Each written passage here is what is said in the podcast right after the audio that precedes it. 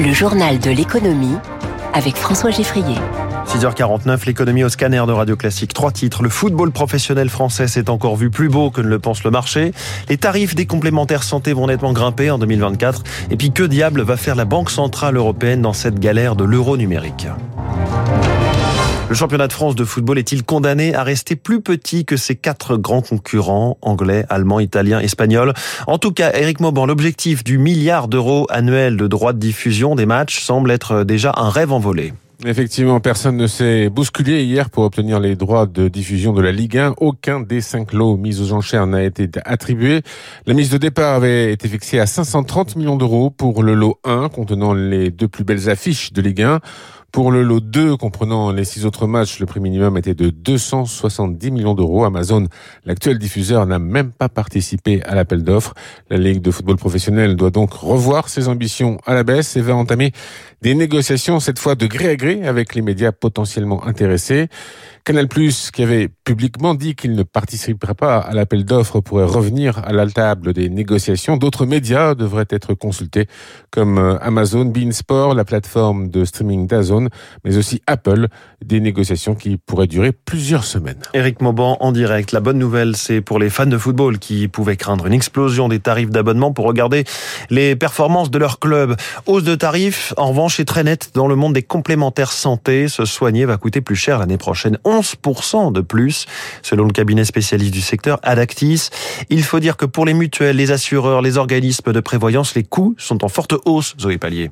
La population vieillit, la rémunération des soignants augmente, résultat les dépenses globales de santé progressent cette année encore, mais leur répartition évolue aussi. Depuis dimanche, l'assurance maladie ne rembourse plus que 60% des soins dentaires contre 70% jusqu'ici. Les mutuelles payent la différence pour un coût estimé à 500 millions d'euros. Nous n'avons pas le choix, nous devons présenter un budget à l'équilibre, justifie la mutualité française. Les organismes vont donc répartir répercuter 100% de cette dépense sur leurs clients avec des hausses de tarifs plus importantes pour les contrats collectifs dédiés aux entreprises. Les complémentaires espèrent peser lors du débat sur le projet de loi de financement de la sécurité sociale qui s'ouvre mardi dans l'hémicycle. Un amendement propose par exemple de baisser le montant des taxes sur les contrats d'assurance individuelle. La santé, c'est évidemment un sujet économique. Comment fonctionne l'économie de la santé et comment l'étudie-t-on? Natacha Chavala nous en parlait ce matin dans sa chronique à 6h20, les classiques de l'économie à retrouver en podcast et sur radioclassique.fr. La santé coûte de plus en plus cher, la voiture électrique, c'est l'inverse. Et hier, Citroën a frappé un grand coup avec sa iC3. On se demandait hein, jusqu'où le constructeur réussirait à faire baisser son prix. il a frappé très fort avec 23 300 euros et même 19 990 euros, juste en dessous des 20 000 pour la version d'entrée de gamme, sans même prendre en compte le bonus écologique. Éric Champarneau, consultant associé chez Seaways et spécialiste du secteur auto. Oui, on peut espérer que ce nouveau modèle Citroën va démocratiser le véhicule électrique. Basculer électrique est moins un luxe avec un véhicule dans son premier niveau de gamme qu'on peut acquérir pour moins de 25 000 euros.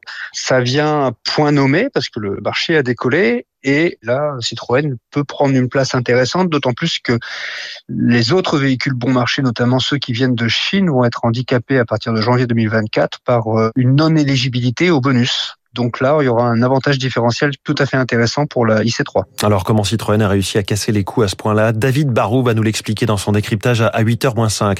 On en parlait hier avec un peu de pessimisme. Le Conseil des ministres européens sur l'énergie, eh bien un accord a été trouvé pour réformer le marché de l'électricité. Il y aura des contrats pour différence, une sorte de couloir de tarifs garantis pour les producteurs comme pour les consommateurs et ce, tout en incluant les centrales nucléaires françaises existantes, ce qui était le cœur de la discorde avec l'Allemagne.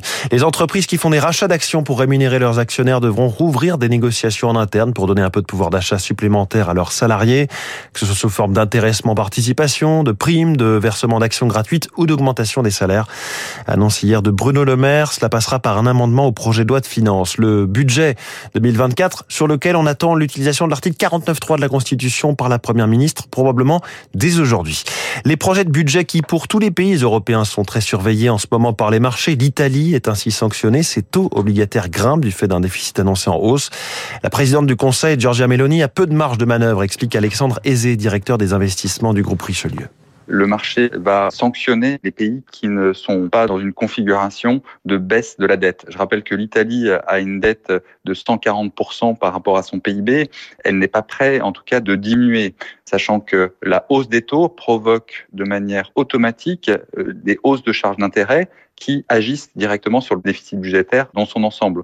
En ce qui concerne la France, la France a moins de dettes que l'Italie, mais on voit bien que les marchés regardent de manière euh, très détaillée les déficits budgétaires qui seront mis en place euh, l'année prochaine. Donc euh, il faudra faire attention à la réaction des marchés qui pourrait sanctionner la France par rapport à son laxisme. Les marchés financiers hier quasi stables en clôture, tout comme le Nikkei en ce moment, et l'euro à 1,05$. Le pétrole, le baril de Brent grimpe un peu juste sous les 92 dollars. Wall Street où les premiers résultats trimestriels d'entreprise tombe ces derniers jours. Alors quels secteurs vont être les plus surveillés?